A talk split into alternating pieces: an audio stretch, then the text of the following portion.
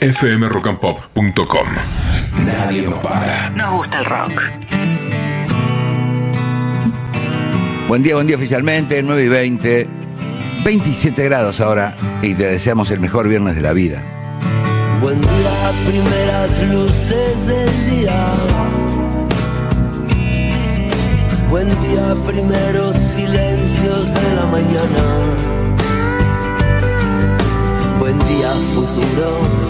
Y como en este segmentito nos procuramos, segmentito de dos minutos y medio, nos pro- procuramos intentar compartir con vos grajeitas que pueden ser una pista para andar mejor por la vida, una vida un poco más plácida, más habitable, con más tranquilidad, con paz mental. Hoy lo que tenemos que decirte que si querés llegar a ese lugar de, paz razonable y de una vida más vivible, en sociedades como la nuestra y vivas donde vivas,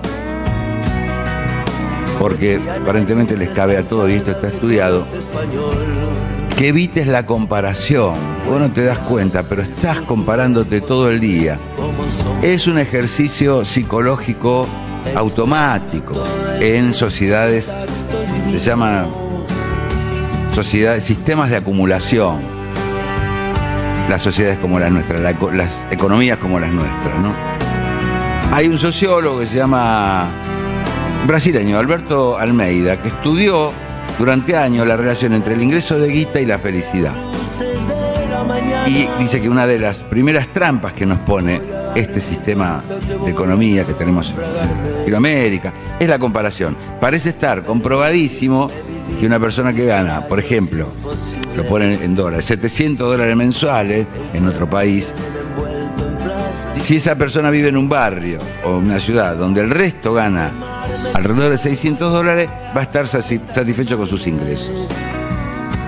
Ese mismo individuo que gana 700 dólares, rodeado de personas que ganan el doble o el triple, casi invariablemente se va a sentir frustrado.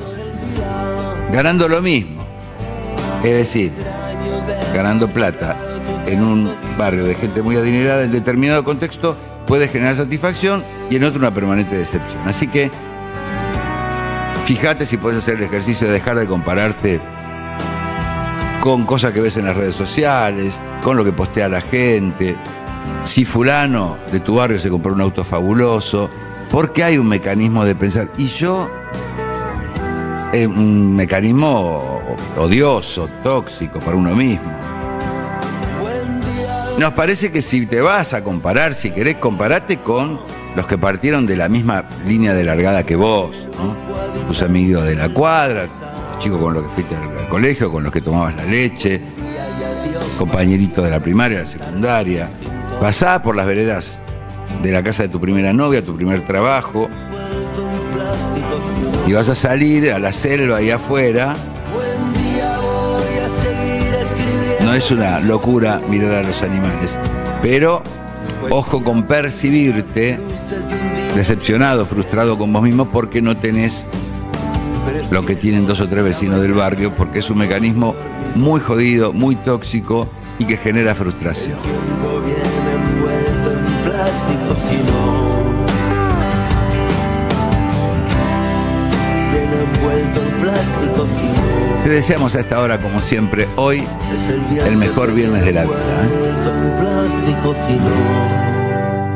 fmrockandpop.com. Conectate.